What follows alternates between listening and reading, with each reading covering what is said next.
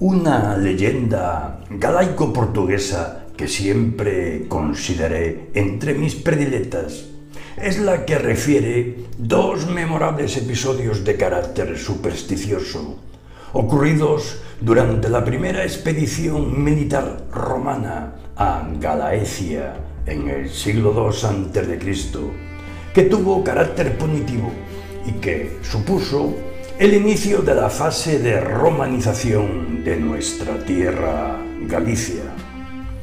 Había sido concretamente en el año 138 a.C., cuando décimo Junio Bruto, procónsul de la Hispania ulterior, territorio que comprendía entonces la actual Portugal, parte de Extremadura y Andalucía, fue enviado por Roma para aplacar las rebeliones de los lusitanos, que fueron las postreras tras las guerras viriáticas. Después de someter muchas poblaciones en el sector comprendido entre el Tajo y el Duero, Bruto marchó hacia el norte sin apartarse demasiado de la costa, a una distancia de entre 20 y 50 kilómetros de ella, para no perder el apoyo naval. En el año 137 a.C., atraviesa el Duero y entabla contacto con los Galaeci o Galaicos, en concreto con los Bracari, que vivían en un amplio territorio al sur del río Miño y eran aliados de los lusitanos en su insurrección contra Roma. Los Galaeci fueron sometidos tras varias acciones en las ciudades y de una sangrienta batalla que tuvo lugar en la orilla izquierda del Duero el 9 de junio de aquel año y en la que, según el historiador Paulo Orosio, murieron 50.000 galaicos, 6.000 fueron hechos prisioneros y solo 4.000 pudieron huir. Aquella gran batalla le proporcionaría a Bruto los honores del triunfo y por ella recibiría su agnomen o sobrenombre honorífico Galaecus, el galaico, con el que hoy es conocido en la historiografía latina. El agnomen en Roma equivalía a los títulos nobiliarios que modernamente recibieron los militares europeos en recompensa por sus más resonantes victorias o hazañas bélicas. Citemos, por ejemplo, al mariscal Montgomery, vizconde del Alamey, o al general Prim, marqués de los Castillejos. Tras la batalla del Duero, las fuerzas de Bruto avanzaron por los territorios norteños hasta el Limia, y aquí llegamos a la leyenda de este río, cuyo curso es de 108 kilómetros. Nace en el actual municipio orensano de Sarreaus, formándose por la unión del Sinzo y de la Antela, constituyendo este último más que un río, el desagüe de una laguna así llamada. Desemboca en el Atlántico portugués por Viana do Castelo, siendo allí su anchura de 190 metros. El Limia era conocido en la antigüedad como Leteo, nombre que curiosamente coincidía con el de uno de los cinco potamotónicos o ríos mitológicos del inframundo griego. Los otros cuatro eran el Cocito, o río de los lamentos, Styx o Estige, Aqueronte o río del dolor y Pirifle Getonte. En el reino de Hades, el curso del río Leteo discurría, según algunos, por las partes extremas de los campos edicios y, según otros, por los confines del Tártaro.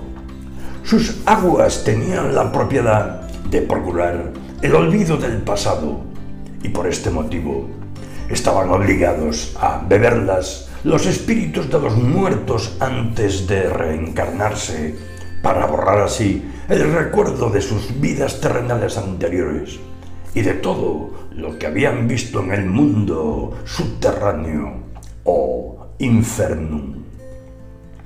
El nombre de Leteo procede de Letes, que significa el olvido, que era hija de Éride, la discordia, y, según una tradición, madre de las carites, las gracias. Letes o Lete pasaría a convertirse con el tiempo en una alegoría del olvido, hermano de Tánatos, la muerte, y de Himnos, el sueño. Y a título de tal la mencionaban con frecuencia los poetas. Pero además del leteo mitológico, existían cerca del oráculo de Trofonio, en Levadia, Beocia Grecia, dos manantiales de cuyas aguas debían beber los consultantes, la fuente del olvido, Lete, y la fuente de la memoria, Nemosine. De este modo, según la tradición o leyenda luso-galaica, el río Limia participaba de alguna de las propiedades que a las aguas del infernal Leteo atribuía la mitología clásica, concretamente la de hacer olvidar instantáneamente todo su pasado al incauto que se atreviera a cruzarlo, borrándosele el recuerdo de su patria, de su familia y de todo lo terrenal. No reconocería a los suyos y tampoco sabría quién es el mismo. Es decir, padecería una crónica amnesia retrógrada de carácter irreversible. Por este efecto secundario, los romanos lo llamaban fluvius oblivionis o río del olvido y era causa de una generalizada potamofobia, es decir, miedo al río. Al ver que sus soldados vacilaban ante el río Limia, que se resistían a vadearlo, sugestionados por esta creencia supersticiosa, Bruto rompió el mito de la desmemoria, decidiéndose el atravesarlo primero arrebatándole el aquilífero con firmeza, el, águila o insignia de la legión que portaba, cruzó el Fluvius Oblivionis, cuando desde la otra orilla puesta llamó a todos sus legionarios por sus nombres de pila, les hizo ver que no había perdido la memoria y cuán falsa era la creencia que les embargaba. Esta acción de Bruto, tomando el águila para salvar el Limia, sería imitada siglos más tarde por Napoleón, cuando en la batalla de Arcole, el 15 de noviembre de 1796, empuñó la bandera del quinto batallón de granaderos y avanzó hasta el puente del Alpone para expulsar a los austríacos. Y a su vez, esta acción de Bonaparte fue emulada por el general Prim en la batalla de los Castillejos el 1 de enero de 1860, que en un arranque épico al frente del regimiento de Córdoba, cogió su bandera y arengó a los soldados para el combate. Es difícil precisar con exactitud el punto por donde los romanos atravesaron el río Limia, pero es bastante probable que lo vadeasen por el curso menos caudaloso o profundo, o sea, antes de recibir las aguas de los afluentes Salas y Olelas en la actual provincia de Ourense. El paso del río del olvido a comienzos del verano del año 137 a.C. es, en nuestros días, conmemorado anualmente en Sincio de Limia, Ourense, que celebrou en agosto del 2001 su primeira festa do esquecemento, recreación histórica de interés turístico organizada por la asociación Civitas Limicorum. Por su parte, nuestros vecinos portugueses no van a la zaga y reivindican para su territorio este episodio, sosteniendo que ocurrió en el curso luso del río, tal vez en la zona de Ponte de Lima, puesto que Bruto no se había alejado demasiado de la costa en su expedición.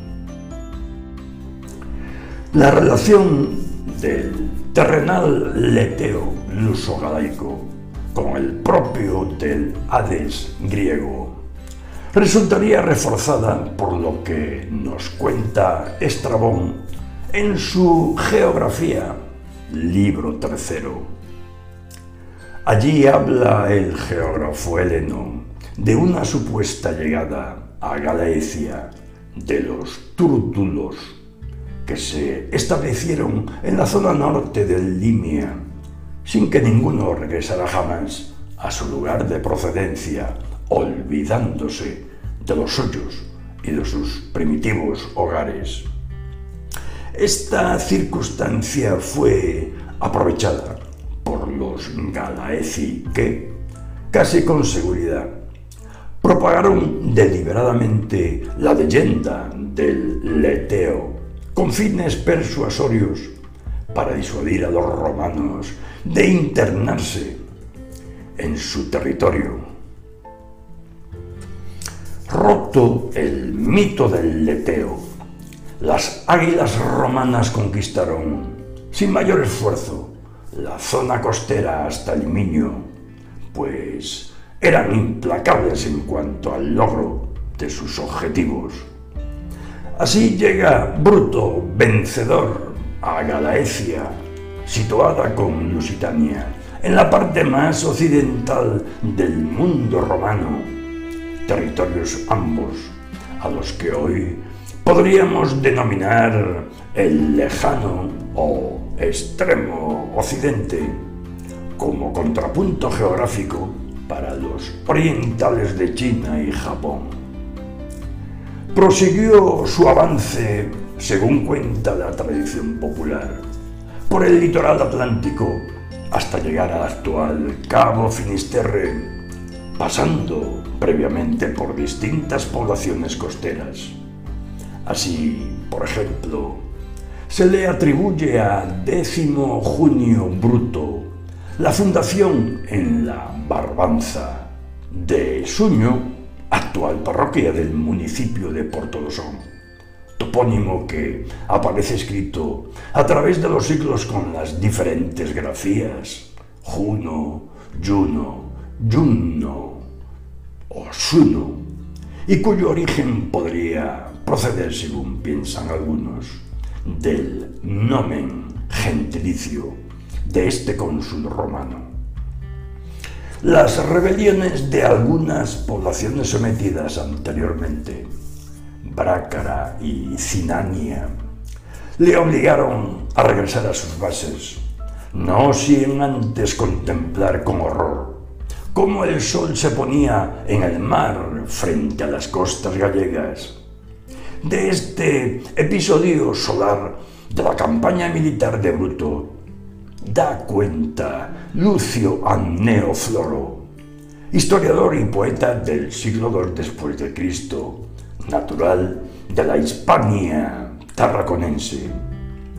Dice Floro en su historia romana que décimo junio Bruto Galaecus, tras la batalla del Duero, recorrió victorioso el litoral del océano, no volviendo atrás hasta que advirtió, no sin cierto horror y temor, haber cometido un sacrilegio, pues vio como el sol caía en el mar y sus fuegos se apagaban en las aguas.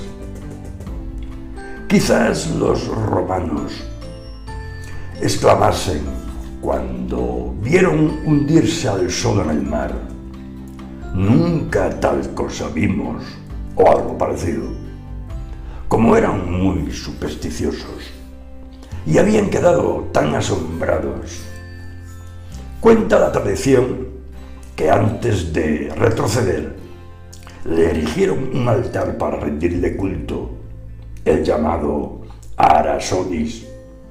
Pero parece ser, según concluye la leyenda, que fue destruido por el apóstol Santiago al considerarlo pagano, cuando visitó el lugar hacia el año 41 después de Cristo, durante su predicación del Evangelio en Hispania. Quedaba así ligada Finisterre a la tradición jacobea, convirtiéndose en punto final de los peregrinos medievales.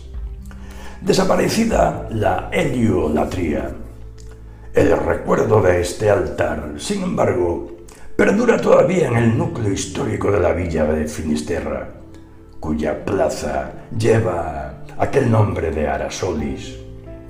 Se ha especulado mucho sobre su ubicación, aún no definida, que algunos suponen en el Monte Facho del Cabo Finisterre, en el lugar donde precisamente se encuentran los restos de la ermita de San Guillermo.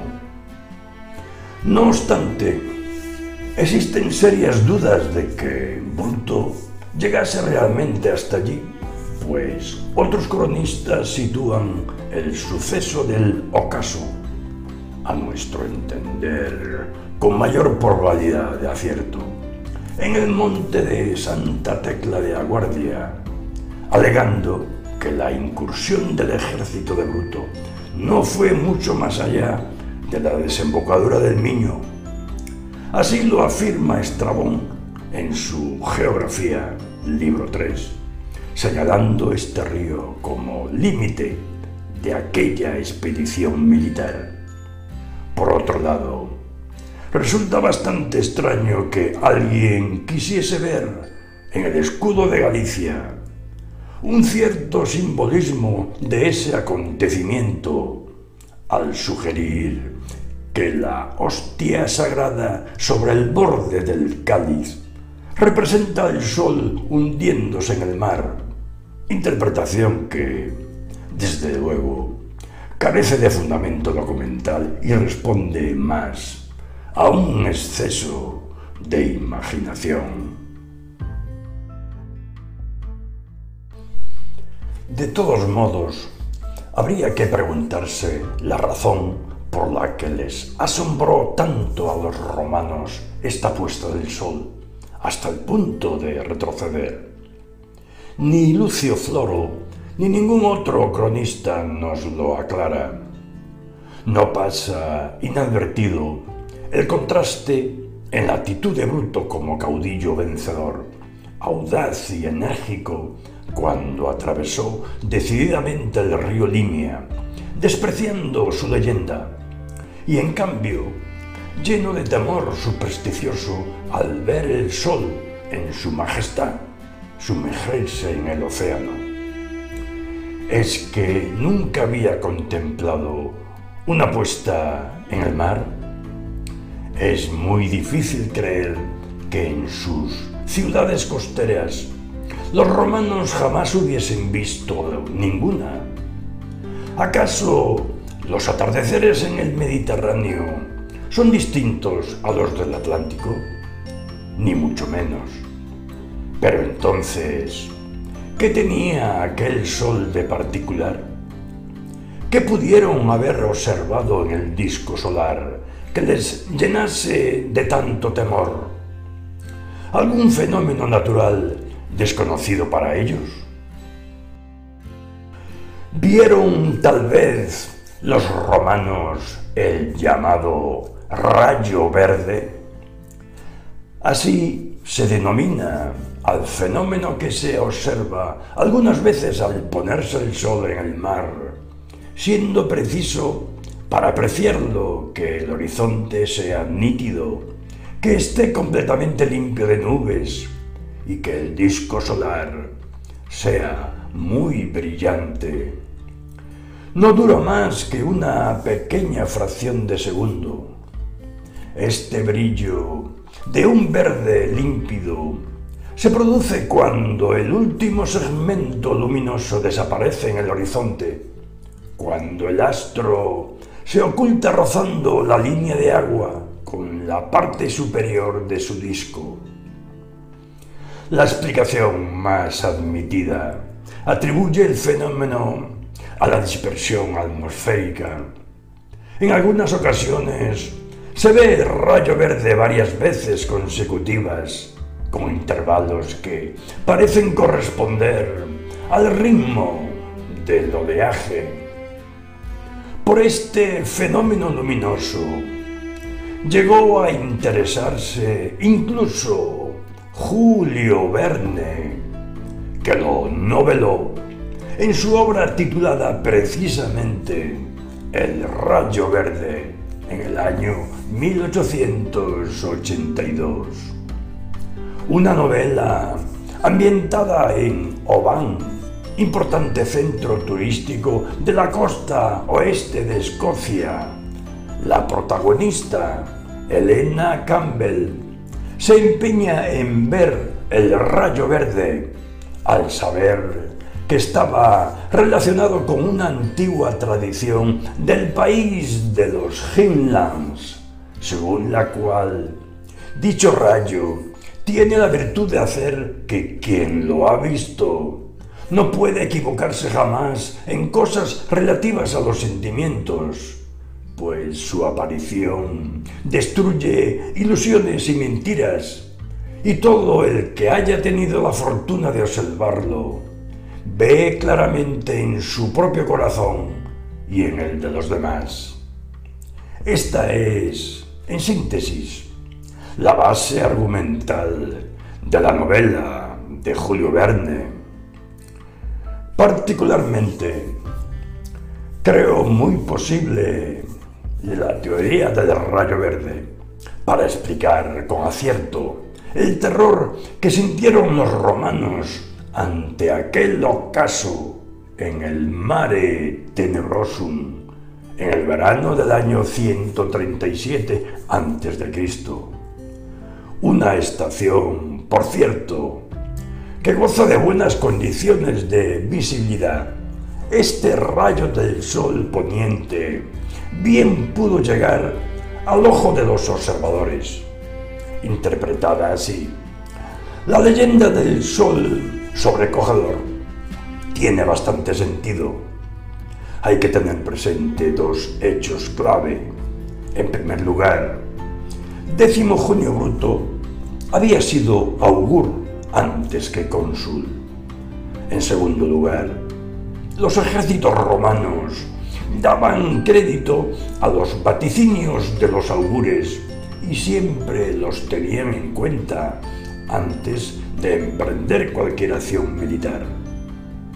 Los augures basaban sus pronósticos en cinco clases de señales o signos, en el vuelo o el graznido de las aves, en el apetito o inapetencia de los pollos sagrados, en los movimientos y actitudes de los cuadrúpedos y reptiles, en diversos fenómenos celestes.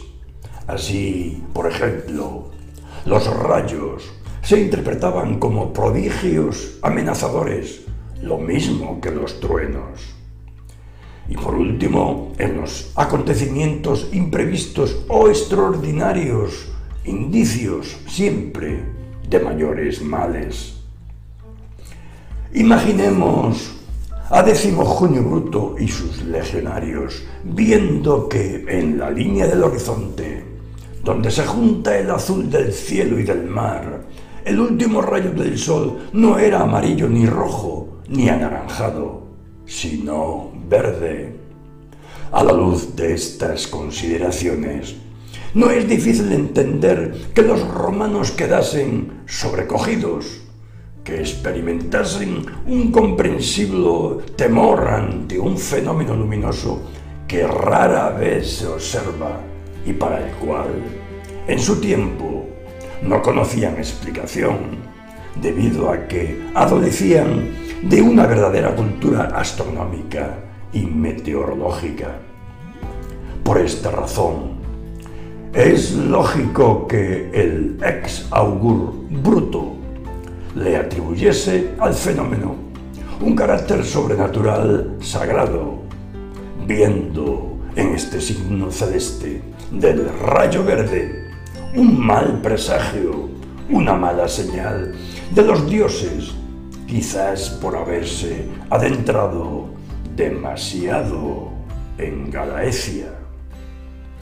Aún con mayor motivo este temor, si el lugar de esta observación se halla ante la inmensidad del Atlántico, un mar del todo desconocido para ellos, del que hablaremos en otra ocasión.